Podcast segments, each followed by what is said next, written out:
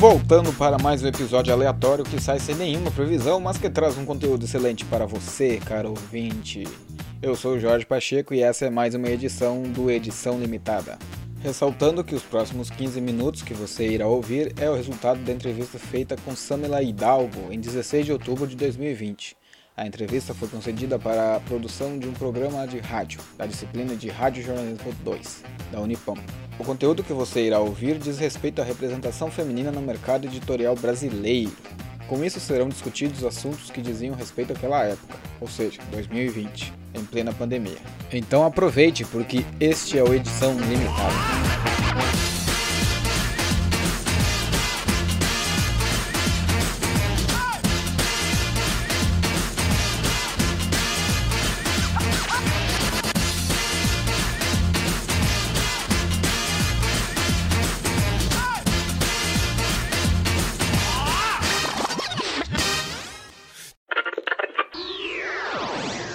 Enquanto isso, na sala de justiça.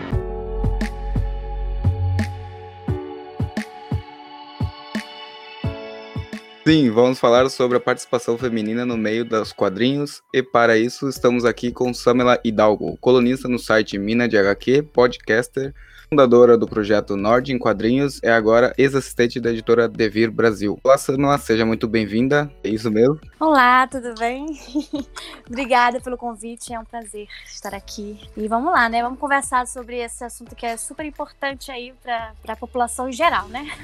Eu que agradeço. Então, Samela, o que te levou a entrar no ramo editorial e ainda mais especificamente dos quadrinhos? Ah, eu, na verdade, eu sempre fui muito a pessoa que lia, sabe? Desde criança eu sempre li muito. Aprendi a ler muito nova. Minha mãe me ensinou a ler em casa antes de ir pra escola. Então, os livros sempre estiveram muito presentes na minha vida. E aí, é, quando eu vim para São Paulo, né? Eu sou de Manaus e eu vim para São Paulo fazer faculdade de produção editorial. E foi na faculdade que eu conheci os quadrinhos. É, na verdade, já conhecia, né? Mas que eu me aprofundei mais no, no meio dos quadrinhos quando eu conheci o quadrinho chamado Maus, do autor Art Spiegelman, que fala sobre a Segunda Guerra Mundial, o Holocausto e tudo mais. E eu simplesmente me apaixonei pelo, pelo esse estilo de, de narrativa, sabe? Então, é, foi quando eu comecei a conversar, conhecer as pessoas do meio e a, ah, já consegui o, o, logo o emprego lá na Devir e fiquei quase cinco anos lá, né? Então, foi uhum. esse foi o trabalho mesmo que fez com que eu me apaixonasse cada vez mais por, por essa área dos quadrinhos. E depois que tu entrou na Devir, era o que tu achava que ia ser uma, um ramo editorial ou era completamente diferente do que tu achava que seria? Quais foram as diferenças que tu viu, assim? Nossa, é, não, eu tinha uma ideia muito errada na minha cabeça, que era tipo, nossa, vou passar o dia lendo, né?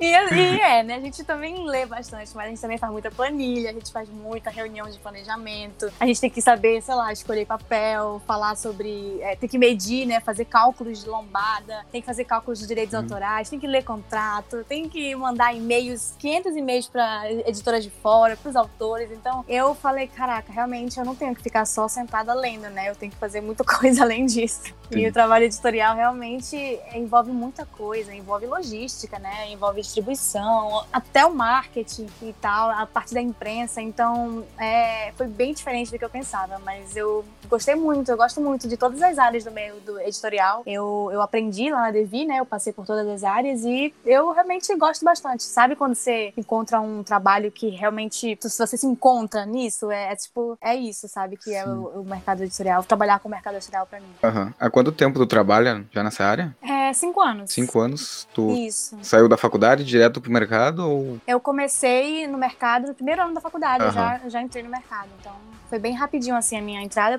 Mas é porque a minha amiga do, da faculdade, ela trabalhava na Devi, né? E aí ela tava saindo e ela me indicou pro cargo. Então eu fui lá fazer entrevista e tudo. E aí é engraçado que é uma coisa que eu sempre conto, mas é engraçado que eu só fui escolhida pro cargo, além né, de estar fazendo a faculdade de produção editorial, porque eu tinha um canal no YouTube que falava sobre livros, sobre quadrinhos, essas coisas. Então isso foi um, um diferencial, sabe? Uhum. Pra eu entrar, pra eu conseguir a vaga. Porque eles realmente viram que eu gostava mesmo, sabe? daquilo, não era só uma faculdade só para tentar ganhar dinheiro, que, né, se eu quisesse ganhar, ganhar dinheiro, eu estaria feito Outra área. Exato. Outra coisa que não é que não seja quadrinhos, mas enfim, é muito legal. E quais foram os maiores problemas que tu teve nesses cinco anos nesse ramo editorial? Hum, deixa eu ver. Eu, as pessoas costumam não. costumavam, né, no começo, não me levar muito a sério por três coisas. Por eu ser mulher, por eu ser é, muito nova, né, muito jovem. Eu comecei, eu tinha 22, 21 anos, então é, não me levava muito a sério. Falava, nossa, a menina não sabe nada, não, porque a juventude não sabe muita coisa. Essa, essas coisas, né, que a gente passa. E por eu ser é, do norte, por eu não ser de São Paulo. Então, por incrível que pareça, essas três coisas, assim, pesaram bastante. É, em alguns momentos, a parte de ser mulher no meio desse mercado que, putz, é muito dominado por homens ainda, foi uma das principais, porque às vezes os leitores mesmo é, pegavam muito no meu pé por causa disso, sabe? Então, é, eu, qualquer errinho, qualquer coisinha que eu fizesse era uma coisa muito mais, muito maior do que se fosse qualquer outra pessoa da equipe, que a equipe era toda é masculina, né? Eu era a única mulher. É, se fosse eles que tivessem errado. Então, isso sempre pesou bastante é, para mim. Mas é, não assim com o pessoal da minha equipe. O pessoal da minha equipe lá na Devia era sempre super, super legal. Eles sempre me tratavam muito bem, de, de igual para igual. Eles me ensinaram muita coisa. É, do tipo, eu realmente me pegava, me sentava assim do lado deles e falava, ó, oh, é assim que faz. Então, eles realmente me ensinaram, assim, sabe? É, praticamente pegando na minha mão, falando, ó, oh, é assim que faz um, um quadrinho. Mas eu tive alguns probleminhas com alguns leitores, com alguns autores também, enfim. Mas realmente foram, esses três tópicos foram as, as maiores dificuldades, assim, para mim. E como que tu vê o mercado agora, depois que tu já passou cinco anos, já é experiente e já tem uma visão maior, assim? Como que tu vê o mercado atualmente? É, então, né, a gente tá passando por uma situação, uma crise, né, desde 2017, mais ou menos, no mercado editorial. É. Com esse lance aí da do fechamento da do fechamento não, né, da, da crise da, das livrarias de cultura, da Saraiva e todo o mercado, né, tá tá tudo virando uma bola de neve, gráficas fechando, lojas fechando, então isso tudo é, balançou um pouco, né, o mercado e a gente se viu ali na corda bamba tentando remediar isso, diminuindo o, os lançamentos, tendo que se rebolar, né, para poder fazer com que as coisas continuassem acontecendo. E mas eu vejo uma produção de principalmente de quadrinhos brasileiros muito muito, muito grande e de uma qualidade, assim, absurda nesses últimos, últimos anos. É, possivelmente o Catarse é um ajudador, né, nisso, porque é muito mais fácil o quadrinista independente lançar um quadrinho pelo Catarse, que já tem ali uma espécie de pré-venda, ele pega aquele dinheiro e investe no quadrinho, né? Então, isso ajudou muito a dar um boom assim na produção. Uhum. E também a Comic Con com o Artist Alley, né, com o Beco dos Artistas lá da Comic Con, que eles, para você estar na Comic Con, você tem que ter um lançamento naquele ano. Então isso também, ó, é, ajudou a explodir a, a, produção de quadrinho nacional. E isso é, é muito, muito legal, porque a gente vê que tem gente produzindo em todos os lugares, sabe? Tem gente explodindo, fazendo web tirinhas, como o Silva João lá no, no Twitter, o Paulo Moreira. Então, é, tem muita gente jovem entrando. Eu acho que o mercado ele tá se renovando, sabe? Tem muita, muita gente fazendo é, quadrinhos pra internet. Então, é, o mercado ele tá se renovando, apesar da crise. É o ano que sim que a gente tá mais produzindo nacionalmente. Isso é muito, muito bom.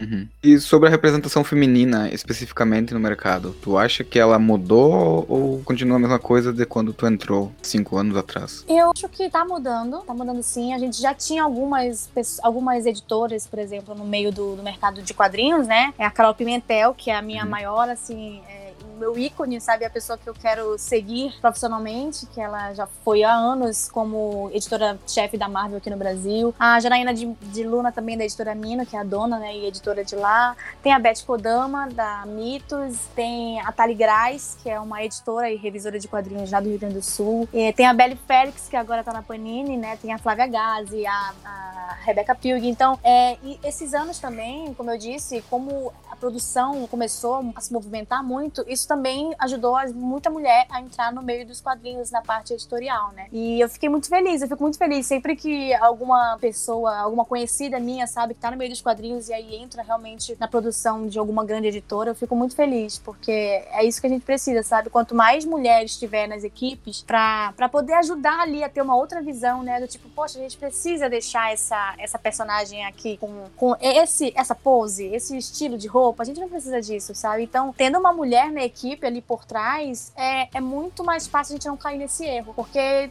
querendo ou não, passa despercebido por, por os homens, né? Porque a gente, eles não, é, não, não, não isso não, não salta aos olhos deles como saltam aos nossos olhos. Então, a gente passa por isso toda, todas as vezes, né? Essa sexualização, essa tudo que a gente sempre vê é, nos quadrinhos. Então, ter uma mulher na equipe faz toda a diferença ali na, no, na parte editorial. Então, eu acho que esses tempos estão mudando bastante. Tem muita mulher entrando, muita mulher é, fazendo quadrinhos e eu fico muito feliz que a gente está podendo ocupar esse espaço também.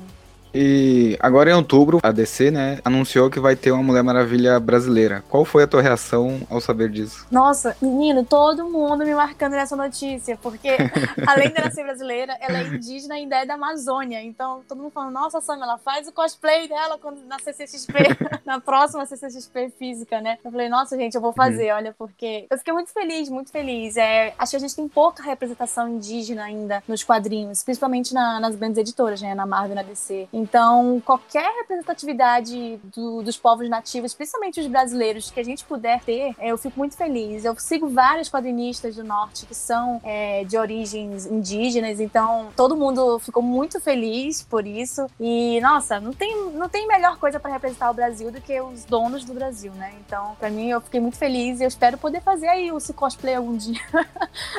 Me senti muito representada, olha.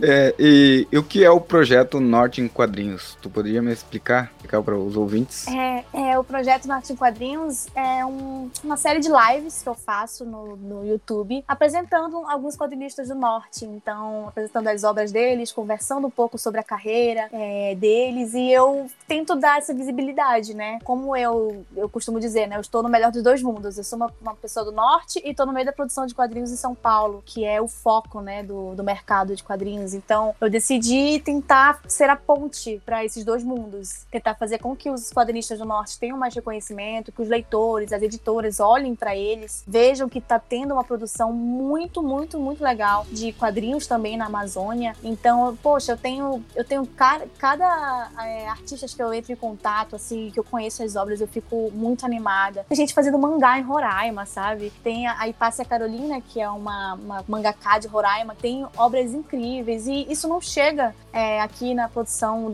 de quadrinhos centralizado aqui no Sudeste, né? Então, meu objetivo com o Norte em Quadrinhos é realmente dar essa visibilidade para os quadrinistas do Norte e está sendo muito, muito legal. Tô, tô curtindo bastante fazer esse projeto. É, e você também é colunista no site Mina DHQ, né? Como é a tua experiência escrevendo para um site que apresenta artistas mulheres e amplia essa, essa visão do, do mundo dos quadrinhos? Eu comecei a ser colunista, acho que faz uns três meses, né? Foi esse ano que eu fui convidada para participar do site. E eu fiquei muito feliz porque é, um, é mais um espaço que eu posso ali tanto falar sobre é, quadrinhos envolvendo produção feminina e tanto que eu posso falar também é, sobre as quadrinistas do norte, né? Então, onde eu puder estar é, colocando e divulgando uh, os artistas do norte, eu, eu, estarei fazendo isso, entendeu? Então, no site é muito bom que eu posso também fazer trazer essa visibilidade para as para as é, é, artistas femininas do norte também. Então, ali é um espaço muito muito legal que eu posso falar sobre qualquer coisa, mas que sempre tem um foco na, na, na parte feminina, né? Na representação e representatividade feminina. Então, eu fico muito feliz de poder ter esse espaço de, da Gabi Borges, né? Que é a, a, a criadora da Mina de HQ, ter me dado esse espaço, ter me feito esse convite. E é muito legal, eu tô aprendendo, sabe?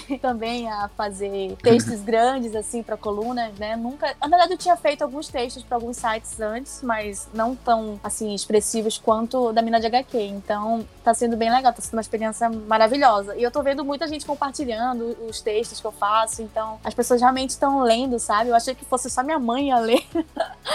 Mas é, as pessoas realmente estão lendo e compartilhando e comentando, e eu, tô, eu fico muito feliz com essa repercussão. É, e agora tu saiu da Devir, né? Eu não vou chegar ao ponto de perguntar o porquê que tu saiu, mas eu vou perguntar quais são as tuas perspectivas pro futuro.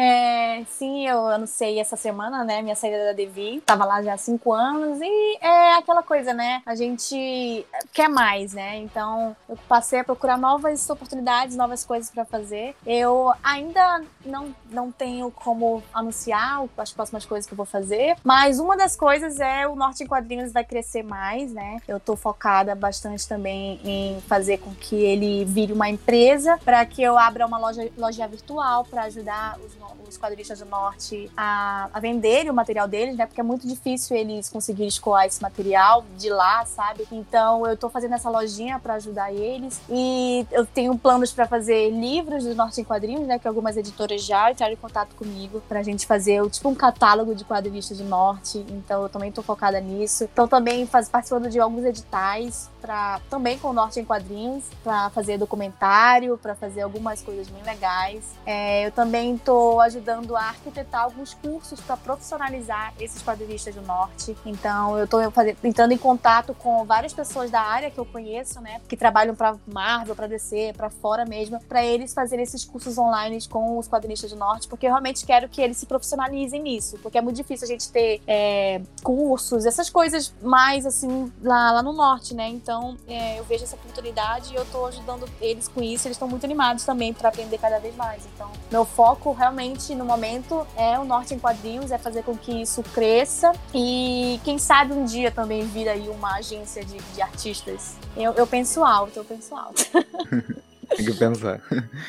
Olha, Samela, muito obrigado. Essas são as perguntas. Muito obrigado mesmo. Eu acompanho o trabalho já há um tempo Ai, também. Que legal. E sucesso, assim, na tua, na tua jornada a partir de agora. E é isso. Muito obrigado Obrigada. Muito obrigada obrigado. pelo convite. É, foi muito legal participar. E é isso, gente. Vamos conhecer os quadrinhos do Norte, aquela, né? Fazendo jabá aqui.